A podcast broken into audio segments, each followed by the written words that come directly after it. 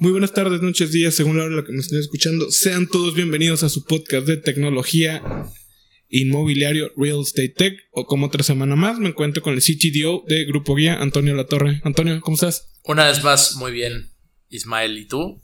Muy bien, Antonio, muy feliz, muy contento, muy emocionado de este, de este capítulo porque, como lo pueden ver en el título, eh, es cosa que me han preguntado, no una, no dos, no tres, muchas veces.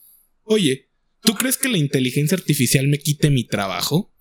Ya, qué buena, qué buena pregunta. Es una pregunta, es una inquietud que detrás de ella se, se esconde un gran miedo. Es un gran tema, ¿no? Sí, claro. O sea, el miedo es real. O sea, todos tenemos el miedo de que en algún punto nos- una máquina nos va a, a quitar el trabajo. Más cuando conoces o medio sabes de qué es capaz de hacer la inteligencia artificial. ¿De qué es capaz la inteligencia artificial? ¿Por qué no, por qué no, por qué no vemos todo- todas las cosas en las que la inteligencia artificial se podría inmiscuir y podrían cambiar la, la- la- la forma en la que se hacen las cosas? Ok, bueno, la primera. Y sobre todo en real estate, ¿no? También. Vale, el real estate. Eh, ahí te va. El delivery de información o entrega de información de cara a los clientes. Ok. Y tú me dirás, ¿por qué? Bueno, un bot, si tú le haces una pregunta sobre lo que sea, si le entrenas bien, te puede responder y te puede dar la información que necesitas. Ok, o sea, un modelo de inteligencia artificial detrás de un bot entrenado para que cada vez conteste mejor y atienda a un cliente. Exactamente, que se entrene a sí mismo y que vaya respondiendo cada vez mejor las preguntas. De acuerdo. Incluso conectarlo quizá a alguna API para que a la hora de que te haga cierta pregunta muy específica, quizá te pueda mostrar una propiedad que este, coincida con tu, tu búsqueda. Por cierto, repito, grupoguía.mx, pointer, revísenlo, chequenlo. Herramienta de inteligencia artificial que funciona muy bien y muy... a- Si quieres saber dónde está tu lugar ideal, checa Pointer. Ok, gracias por el comercial, que de hecho ahí, ah, entonces, entonces, ahí estamos agarrando dos partes, ¿no? Entonces, primero estamos hablando de inteligencia artificial para atención a clientes con este tema del bot y también inteligencia artificial como para ayudar a nuestros clientes de real estate a, a que encuentren unas propiedades específicas, ¿no? Claro. Entonces, atención a cliente y asesoría al cliente. Ok. Ok. Van dos. Van dos, a ver, Van dos. sigamos, sigamos. ¿Qué sigue? Bueno, eh, poder comprar. Ya que te dijeron qué casa y te dijeron en dónde, Ajá, ahora sigue el proceso de compra. ¿de acuerdo? En el proceso de compra quizá no tenga que ser con la inteligencia artificial, pero estamos encaminados a poder hacerlo completamente por internet. Ok, de acuerdo, de acuerdo. O sea, e- es altamente digital. Hasta ahí es Claro. altamente digital. Claro. ¿Qué sigue? Titulación, escrituración, etcétera. Cada vez estos procesos se están moviendo más y más y más a la digitalización. Tipo, mándame. eh, esto no es que pase ahorita, pero estamos suponiendo un futuro no muy lejano, ¿ok? Entonces, digamos que te dicen las, ah, el bot, me puedes mandar desde antes, este, de que mientras está haciendo tu proceso, te va a pedir ciertos documentos para validar. O sea, no nada más te van a vender la casa, sino más porque sí, porque tienes el dinero. Se van a analizar tus datos, tu información, tus. lo que quieras entregar, lo que se te va a pedir. Y luego se te va a armar un contrato, el cual vas a poder eh, firmar utilizando la seguridad de blockchain. Ok, Y eh, quizá el único lugar donde pueda entrar el contacto humano sea a la hora de entregarte las llaves, quizá. de acuerdo. Que llegue un, no sé, un Rappi, un algo así, con una botella de vino, un globo y felicidades. Así es. Tienes tu casa nueva. Ok, entonces aquí me estás hablando del customer journey de un comprador De un digital comprador digital, completamente. 100%. Ahora, está interesante. Por un lado podrías decir, bueno, pero eso es digital, ¿no? ¿En qué momento llega la inteligencia artificial? Y yo te voy a decir que sí podría entrar. Hasta ahorita es digital, pero qué interesante, porque siendo digital, pues está haciendo el trabajo de una persona O varias. o varias personas, ¿no? Varias personas. De los que tradicionalmente irían a hacer una, un- una enseñar un- una, en una visita a una propiedad, a, a convencer, a hacer el papeleo mano a mano, la escrituración, las llamadas. Y acá, pues la plataforma digital te ayudaría a hacerlo de filo, muy rápido y sin necesidad de tanta intervención y tanta gente.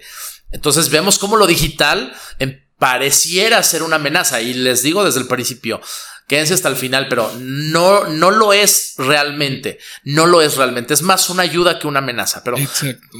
Parece que Estamos, estamos viendo la parte más fatalista que pueda existir. el escenario El, fatal. el escenario, De el peor escenario en el que persona que me está escuchando, a lo que te dediques te puedes quedar sin trabajo, incluyéndome a mí, incluyendo muchas personas más que conozco. Sí, claro. Y hay muchas otras razones también para quedarse sin trabajo. No solo es la, la- la tecnología, no solo Sí, es claro. Terminator llegando a, a- a- a- a desplazar al ser humano. Sí, que no llegue Skynet de repente y de Así repente es. todos este, con latigazos, con audífonos, cosas así como en Los Simpson.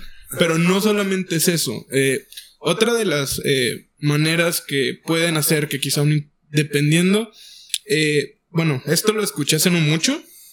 Eh, no solamente dentro del ramo de real estate, que sí, vendedores, etcétera, pero también, eh, o sea, he estado checando sobre inteligencia artificial que pueden hacer el trabajo de un abogado y de un contador.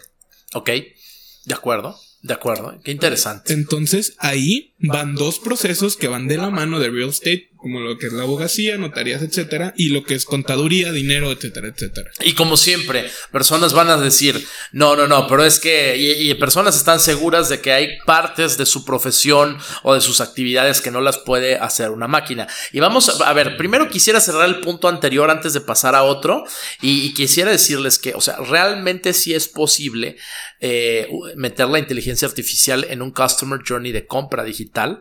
¿Por qué? Bueno, pues con una capa de datos inteligentes. Lo más interesante que se puede hacer eh, cuando tenemos usuarios en, interactuando en nuestra plataforma es aprender de ellos y eso es con un modelo de inteligencia artificial que cada vez aprende mejor de los usuarios y entonces la plataforma dinámicamente evoluciona en función a ese aprendizaje. Entonces el Customer Journey puede ser eh, dinámicamente eh, mejorado e implementado para mejora continua con inteligencia artificial. Y eso es una ventaja porque ningún asesor comercial eh, con su propia mente puede replicar modelo, un modelo matemático tan sofisticado que en, en milésimas de segundo pueda calcular las tendencias y el sentimiento de los usuarios. Claro, claro. Pues como comentas, o sea, ahí, ahí están las dos vertientes. El sí se puede, Sí. pero no del todo. Es lo que queremos llegar. A, lo que mucha gente está como bien asustada y medio paniqueada es porque creen, literalmente, o sea, ellos creen y afirman al 100% que una inteligencia artificial se puede comer su trabajo, pero lo que no saben es que una inteligencia artificial les puede ayudar a eliminar ciertas partes rutinarias o ciertas partes, no sé cómo llamarlos, de los trabajos. Sí, metódicas, ah, rutinarias, repetitivas. repetitivas. Claro, dígase, te voy a poner un ejemplo, el llenado de datos a la hora de crear un contrato.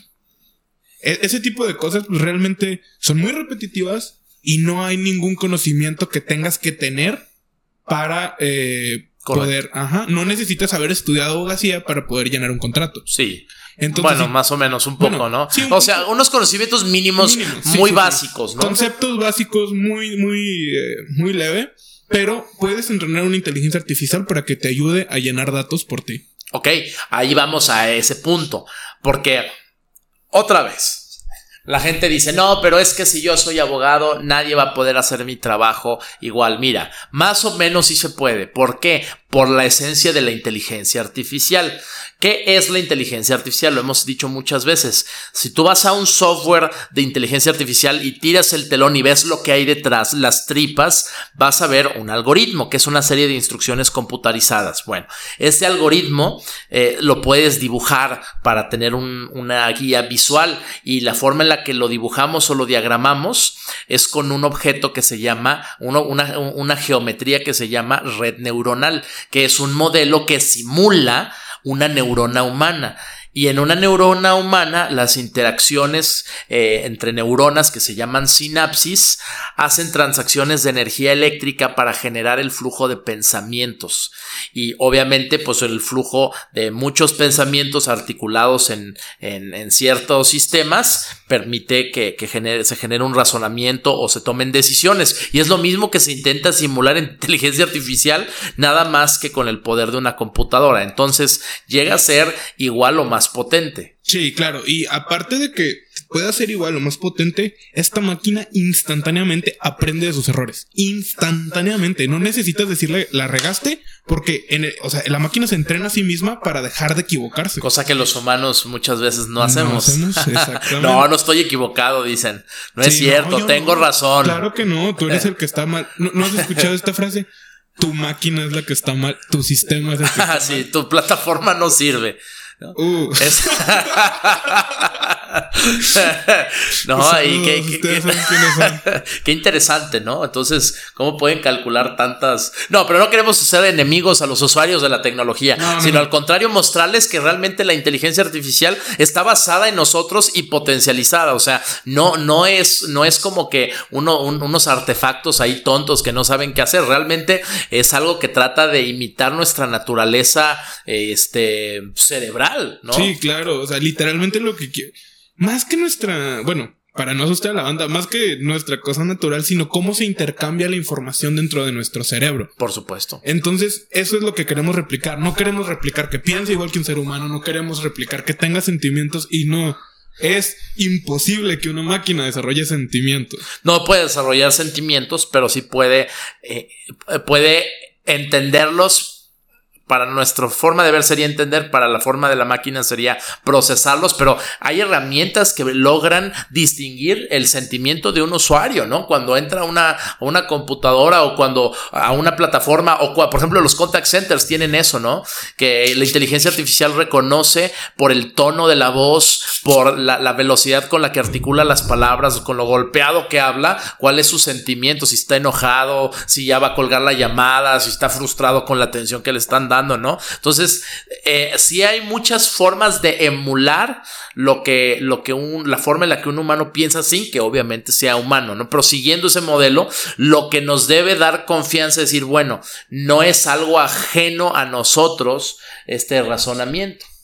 Eh, sí, o sea, realmente no vamos a, a, ¿cómo lo podemos llamar? No queremos literalmente que la inteligencia artificial piense como un ser humano. Lo que aquí queremos es emular esa manera en la que la información se va a transmitir de neurona a neurona. Básicamente, eso es lo que queremos, no se asusten.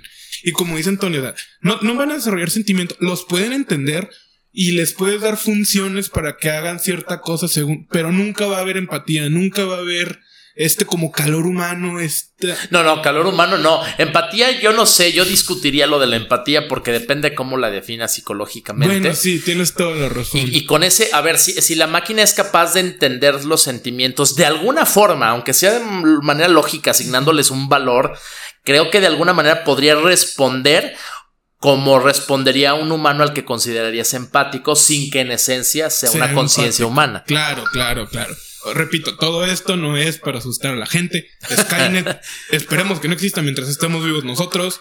Terminator es una película de los ochentas. Relájense mucho porque realmente, si te fijas dentro de la cultura pop, eh, a la inteligencia artificial se le ha dado una imagen horrenda, así, pero horrenda, horrible. O sea, literalmente la inteligencia artificial ha sido satanizada en la cultura pop. Hay gente mayor que le puedes hablar de inteligencia artificial y te va a decir que no, porque Skynet, porque claro, claro. Terminator, gente muerta, es como de no. O por ejemplo, yo que soy una persona pues que le gusta mucho la tecnología, que estás siempre pensando, siempre viendo que es como, y no, oye, ¿qué vas a hacer el día que las máquinas nos controlen? Es como de, lo volteas a ver y le dices, hermano, por favor. no, y, creo que realmente a nuestros escuchantes o a nuestros escuchantes, a nuestra audiencia, no le importa tanto si las máquinas van a controlar, sino mientras no nos quiten el trabajo, ¿no? Y eso, eso, eso, yo creo que eso es algo muy importante. Quiero por segunda ocasión en estos podcasts recomendar este libro que se llama Sálvese quien pueda de Oppenheimer. Eh, este, en este libro se habla de cómo la tecnología va a afectar los labores de las personas. Y quizás una de las tecnologías más potentes, y no es que la mayor, es la inteligencia artificial, porque permite hacer muchas cosas que el humano a veces no hace bien o hace de manera deficiente, que es exactamente de lo que estamos hablando. Y algo que dice Oppenheimer es que realmente va a pasar con esta tecnología lo que ha pasado con otras oleadas de tecnología antes en las dos o tres revoluciones industriales anteriores, que es que cuando viene la tecnología, sí muchos trabajos llegan a ser desplazados porque las máquinas pueden hacer eh, sus tareas, sobre todo las monótonas y las repetitivas pero el mercado laboral se reconfigura y entonces muchas de esas personas que son desplazadas eh, son obligadas a capacitarse ya no en tareas rutinarias, sino en tareas mucho más interesantes, más complejas, que ahora sí solo los humanos podrían hacer,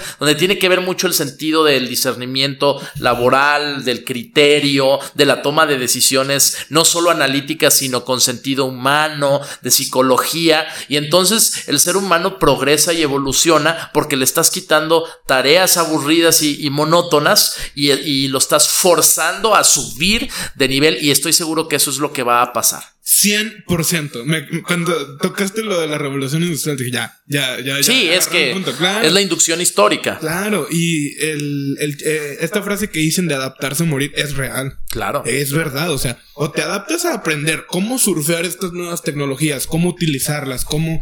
Porque tanto, o sea, como estamos tocando el lado este muy malo de que, ay, perdí mi trabajo, va a haber gente que se va a hacer archi recontra hiper mega millonaria por este nuevo cambio, esta nueva revolución que no podemos decir que viene o que está entrando, más bien que ya está aquí. Así es. La inteligencia artificial ya la tienes en la cara, pero no te das cuenta. Te voy a poner un ejemplo.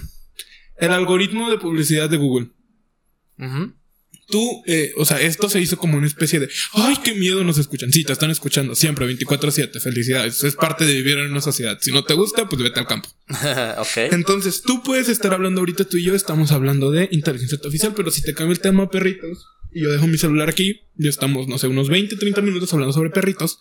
Cuando yo abra mi no sé, una página de internet en la cual me aparezca publicidad, me van a aparecer cosas de perritos. ¿Por qué? Porque el algoritmo de Google estuvo detectando que yo estuve eh, hablando mucho sobre perros, productos de perros, eh, juguetes, etcétera, y me va a comenzar a mostrar publicidad de lo que yo estoy interesando o de lo que yo estoy hablando todos los días. Por eso claro. tus recomendaciones de, por ejemplo, de YouTube después son muy diferentes a las de tu pareja, aunque viven en la misma casa. Por supuesto. No, es que eso está súper interesante porque eh, en primer lugar, eso causó pánico, ¿no? Oye, nos están escuchando y, a veces incluso el micrófono que tiene, tiene activada la, la, digamos, la función pasiva de escuchar y tú estás, estás, estoy hablando contigo, estoy grabando este podcast y sigo que me gustan los zapatos de tal marca, al rato, como, como el, el celular tiene el micrófono activado, porque Google quiere escuchar. Luego abro mi computadora y exactamente esos zapatos, cuando abro el YouTube, que es lo mismo que Google, este, veo un, un, un, anuncio antes de ver una canción o un video con esos, con esos zapatos o con esa marca, ¿no? Y, uno se asusta. Y creo que realmente eso ayuda más que asustar. Porque no, no te asustes. aparte, no te asustes. La verdad es que eh, no somos todos tan interesantes como para que el gobierno esté gastando, el gobierno de Estados Unidos además, esté gastando miles de millones de dólares en tecnología de punta para, estar viendo si nos gustan las chanclas Lacoste o, o las del tianguis, ¿no? Exacto. Tú, persona que me estás, si me estás escuchando, que estás sentado en la sala de tu casa y estás viendo tu suru por la ventana, no te andan siguiendo a ti, te lo juro por Dios. Tienen a gente, o sea, eso sí se hace, pero están siguiendo gente que de verdad es peligrosa. Sí, claro, terroristas, cosas de armas, por ejemplo, este, cuestiones de, de, de pedofilia, de tráfico de personas que deben invertir tecnología en descubrir ese tipo de, de, amenazas para la sociedad. Pero realmente los consumidores más que nada nos estudian para ofrecernos los productos. Yo la verdad es que agradezco que los anuncios que veo son de cosas que me gustan, pero a mí que me interesa, no sé, de escuchar productos que yo no uso. Exacto, o de cosas que ni siquiera tienen, ni, deja todo eso, que ni siquiera sean de tu género. Te voy a poner un ejemplo. Tú eres un hombre, género heterosexual, y te aparecen eh, un, no sé, una publicidad sobre toallas femeninas. Estás lejos, pero muy lejos. Claro. De ser el, el. O sea, necesitas el algoritmo de Google para evitar estas cosas. exactamente. O sea, literalmente. Incluso la publicidad. Si hay una persona que me está escuchando que tenga un canal de YouTube, que tenga un sitio web en el cual coloque publicidad, gracias al algoritmo de Google puedes comer, si es que comes de ahí. Ahora, trayéndolo a la parte real estate, las plataformas en las que ofrecemos a los usuarios este, propiedades, opciones de compra, eh, requerimientos, su lugar ideal. Queremos, queremos aprender de los usuarios para ofrecerles las mejores opciones y evitar que ellos pierdan su tiempo, porque seguramente, eh, y lo he escuchado muchas veces, y tú también has de haber escuchado, a, a vendedores, asesores de, de real estate que dicen, híjole, es que los leads, los clientes no me están llegando perfilados. Exacto. Deja tú perfilados, eso va a quedar en el pasado. Es un concepto que ya está eh, en el 2021 ya es otra, otra era y eso ya no va a Sí, aplicar. el, el perfilamiento ya, ya no existe el. Es que a ver si le gusta. Es que a ver, no. Hoy en día es. Esto le va a gustar porque le tiene que gustar. Por- Porque sí, y así porque es. Él dijo esto, entonces esto significa que a él le gusta esto y le gusta esto y le gusta esto. Y va más allá, ya deja de ser una papeleta estática, ¿no? A ver, perfilas a un, a un cliente y, y si el cliente tiene tal edad y tiene tan, tantas, este, eh, y trabaja en tal cosa y tienes bien delimitado lo que hace y tú asumes que a lo mejor tal propiedad le va, le va a servir. Pero los clientes y su- son personas, no son, no son un mapa de datos y cambian y sus gustos cambian y, entonces ese perfilamiento deja de ser una hojita con datos y empieza a ser un- una masa dinámica que empieza a cambiar de de tendencias, de necesidades y tú tienes que estar aprendiendo de cómo evoluciona él y tú evolucionas junto con él para estar ahí y darle las mejores oportunidades y para eso existe la inteligencia artificial es una megamente que aprende y te da lo que necesitas no solo en el primer momento en el que aparece sino en cada momento de la evolución de consumo del cliente tú vas eh, ofreciéndole lo que necesita y vas mudando al mismo tiempo que él Les voy a poner un ejemplo bien sencillo. Repito, herramienta Pointer. Pongámonos todos en situación lo que hace la herramienta de Pointer. Tú llenas unos datos y te dice exactamente cuál sería el mejor lugar ubicando en cuanto a zonas. correcto Ok. Imagínate que dentro de las preguntas te preguntan, ¿cuál es tu restaurante favorito? Y tú respondes, no sé, Moshi Moshi o Sushi Factory o algo así. Entonces, pasa un mes y al siguiente mes dices, mi restaurante favorito es, y es que ahora me gusta más Carl Jr. ¿Sabes qué? Exacto. Ya. Entonces ahí, a la hora de que tú coloques eso, el algoritmo va a colocar y te va a volver a ubicar según los cambios que tuviste. exactamente Entonces, como los humanos estamos cambiando todos los días, literalmente tú ya no eres la misma persona que fuiste ayer. O sea, literalmente, ¿por qué? Porque a lo mejor se te cayó otro pelo, porque te salió un grano, yo qué sé. claro O sea, tan sencillo como eso, y, y tus gustos también cambian todos los días.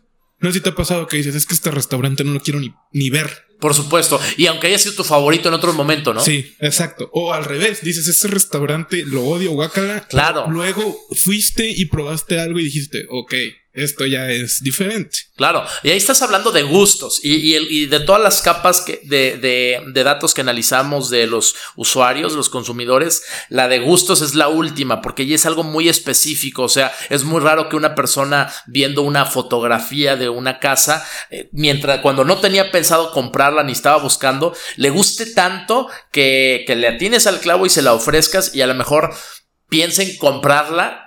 Aún si no lo tenía planeado. Pero- pero eso es lo más difícil de hacer, es como una orilla en todo el pastel del mercado, muy difícil de llegar. Pero hablando de las cosas básicas, a veces este, pensamos que los clientes son unilaterales, ¿no? Pensamos que, ah, pues tal cliente, tal edad, tal trabajo, lo que necesita, no sé, es una casa para vivir porque tiene hijos y, y requiere de espacio, pero tú no sabes si el mismo usuario en una faceta eh, busca una casa para vivir con su familia y en otra faceta quiere tener un, un departamento de inversión para rentarlo y en otra faceta también eh, este, quiere tener un second home o, o comprar terrenos junto con su familia. Entonces hay que analizar todas esas facetas. Es algo multifacético el aprendizaje de los usuarios y eso solo se logra con inteligencia artificial. Sí, claro, es, es- tienen que estar aprendiendo todos los días y no hay ser humano con el cerebro tan grande para poder hacer y aprender cambios tan fuertes de un día para otro. Así es. Yo no conozco a nadie y creo que no voy a conocer a nadie que pueda, eh, repito, no estamos de que nada, pues es que los seres humanos son tontos, no. Sí, o sea, sí somos, pero tenemos lo de nosotros y las máquinas tienen lo suyo. Correcto. Lo Es que la, la capacidad de cómputo, simplemente la capacidad de cómputo, o sea, a ver, a, a ver, agarra a cualquiera en la calle y dile 9 por 9 y se va a trabar, ¿no? Eh, pe- Pero una máquina no se traba con esas cosas. Entonces hay que aprovecharnos de la- el, el brinco que nos puede dar la, la máquina que nosotros no podemos hacer con, con cómputo, con cálculo tan avanzado que nos serviría tanto en buenas manos, en nuestras manos. Tan avanzado y sobre todo tan rápido. Correcto. O sea, les voy a poner un ejemplo. Imagínense que no existe nada de lo que estamos hablando y llega el cliente y te dice, pues es que yo esto, esto, esto y esto. Entonces tú, con tu, con tu cerebro y un mapa tienes que triangular dónde vive, tienes que triangular a dónde va, tienes que triangular a qué escuela van sus hijos, tienes que triangular cuánto es su presupuesto, hacerlo todo a mano y más o menos decir, ok, esta zona por lo que le alcanza es aquí. Pero ¿cuánto te tardaste? ¿Una semana? Sí, y, suponiendo que seas de primera categoría y seas, tengas una experiencia para chuparte el dedo y sentir el viento, ¿no? Exacto, suponiendo que fueras el asesor más colmilludo habido y por haber del universo. Claro que sabes. Y aún así te vas a equivocar. Claro. Y, el tema es que a veces hay, hay, desconfianza en los modelos de inteligencia artificial, porque siempre que usas un modelo de inteligencia artificial, las primeras veces no le va, no le va a dar al clavo. No, ¿Por qué? Porque el modelo de inteligencia artificial eh, primero o sea, una cosa es la precisión y otra cosa es la exactitud. Primero se vuelve preciso y luego se vuelve exacto. Preciso es como atinarle más o menos al, al, al, círculo o, sí, al círculo o al, área donde todas las respuestas son correctas y exactitud es darle a la más correcta de todas. Que ese es un concepto básico de, de probabilidad y de estadística. Entonces, los modelos de inteligencia artificial llegan a ser primero precisos y luego aumenta la precisión hasta convertirse en exactos cuando están aprendiendo. Pero una vez que logran dar en el, en el blanco, no, no hay forma de que los puedas igualar con cálculos normales o con estadísticas descriptivas o, simple con, con, simple intuición, ¿no? Ah, sí, o sea, y esto no quita, porque el ser humano tiene ciertas cosas, tiene ciertos, por ejemplo, eh, esto siempre se lo pregunto a los asesores. Tú puedes notar cuando un cliente no quiere nada. Tú puedes notarlo por cómo sea, por cómo se mueve, por cómo habla, por cómo te responde, cuando no quiere nada. Cuando solo te está haciendo perder el tiempo y eso una máquina no lo puede hacer. No tienen como, quizás suene tonto, pero este sexto sentido que desarrollas después de tener mucha experiencia en un ramo. Por ejemplo, em, te pongo mi ejemplo, no es que yo sea un prodigio en cuanto a la computación, pero a veces con ver las cosas puedo ver qué falla tienen. No sé si te ha pasado. Pues se llama psíquica eso, ¿no? No, no, no, entiendo, es broma, pero sí. Sí, sí, sí te entiendo perfecto. Porque, porque conoces tu área y tienes la experiencia. Este, tengo la experiencia, entonces a veces puedo ver, ok, esta máquina, por ejemplo, está muy lenta, ok. Puede que sea el disco duro, puede que sea esto, puede que sea esto. Porque ya, este, ya, o sea, directamente. Tienes ese conocimiento. Exacto, tengo este conocimiento sin analizarla. Entonces la máquina sí tendría que analizarla. Lo haría, daría la, la cosa que es, sí, pero quizá no sería lo más efectivo. Quizá no sería lo más rápido. Bueno, es que realmente lo que tu cerebro hace esos cálculos sin que te des cuenta, o sea, lo hace de forma subconsciente y es exactamente lo mismo que hace la máquina. ¿no? eventualmente, claro, hay cosas de feeling que no se pueden calcular, que es creo que a lo que te refieres. Exacto, ese sentimiento que dices, como que algo me dice que... La intuición, la intuición por la experiencia. Exactamente. Esa e, es un, es un sentido que filosóficamente se desarrolla, eh, un discernimiento intuitivo por la experiencia, pero esos son temas metafísicos en los que no nos vamos a meter. Eh, y por último, me gustaría tocar, Ismael, si me lo permites, el cuarto un cuarto punto en el que la inteligencia artificial puede hacer algo que nosotros no y aún así eh, respeta nuestro trabajo y nos sirve como eh, agentes de, de, bienes raíces. Este es crear nuevos mercados. Porque ahorita hablábamos de atender a, los clientes con sus preferencias a través de, nuestro pointer, por ejemplo. Hablábamos de atender a los clientes con un bot inteligente. Hablábamos de, tratar de entender eh, el cambio en el gusto de nuestros usuarios para venderles eh, por un customer journey dinámico. Pero número tres, número cuatro, perdón. Eh, ¿Qué pasa con toda esa infinidad de personas que tienen propiedades? Y que jamás les ha pasado por la cabeza venderlas. ¿Qué pasa si supiéramos la información de todas esas propiedades y les hiciéramos una oferta eh, en comparación con personas que necesitan eso y no saben dónde encontrarlo, ¿no? O sea, destapar, Exacto. destapar nuevos mercados. Y eso solo es posible con inteligencia artificial. Exactamente, porque aquí literalmente no es de feeling. No incluso podrías hacer, podrías hacer un ejemplo tradicional. Puedes ir tú a tocar una. A ver, imagínate que tú, Ismael, me dices, oye, yo quiero una casa con, con tejas rojas, así, un requerimiento especial. No lo encuentro por ningún lado, voy a todas las plataformas, no hay, hablo con otros asesores en Wigot, no hay, me meto a los portales, no hay. Pero voy caminando a, donde estacioné mi coche y veo una casa exactamente como la que tú quieres y yo sé que tú vas a pagar quizás hasta lo que sea por esa casa. Claro. Pero esa persona no la tiene en venta. La descarto o voy y le toco y le digo, oye, ¿no quieres vender tu casa? No, pues sí o no, o depende de a cómo, ¿no? Se hace el negocio y, se, y, entonces estás despertando una, un, punto del mercado que no contemplabas, pero hay una gran oportunidad. Ahora, eso lo puede hacer una sola persona, muy proactiva, pero ¿cuántas miles de propiedades no existen así? ¿Y cuántos cientos de segmentos de mercado no están conformados por eso? Muchísimo. el mercado es absoluto. Sí, Claro, claro. Es, es que está tan, tan, está tan, está tan espaciado y es tan grande, es tan enorme todo esto que hay cosas que tu cerebro no, no capta. Claro. ¿Cómo, ¿Cómo, acaparas tanta información y la analizas y, haces ofertas? No puedes. Literalmente es imposible. Tu cerebro no puede. Te va a dar algo antes de que lo logres. ¿Y dónde entra el ser humano que no queremos que sea desplazado por esto? Entra haciendo estrategias para potencializar esta, estas herramientas y para saber colocarlas en los lugares adecuados eh, y, lograr sacarle provecho a esto. Claro, y sin, repito, saquen el miedo este de, ¿y si No, una máquina a lo mejor podrá hacer ciertas partes de tu trabajo que son muy repetitivas. Sí, pero no te va a quitar tu trabajo. Si lo pierdes, es otra cosa. También hay que aclarar hay que aclarar que mucha gente no, no es que una máquina los haya reemplazado. Simplemente ellos perdieron el trabajo y vieron que una máquina era más efectiva antes Por que supuesto. Yo quiero terminar con un consejo picante. A ver. Un consejo picante. Uh, a ver. Hay muchos, hay muchos opera, vamos a decir, colaboradores, vendedores, lo que quieras.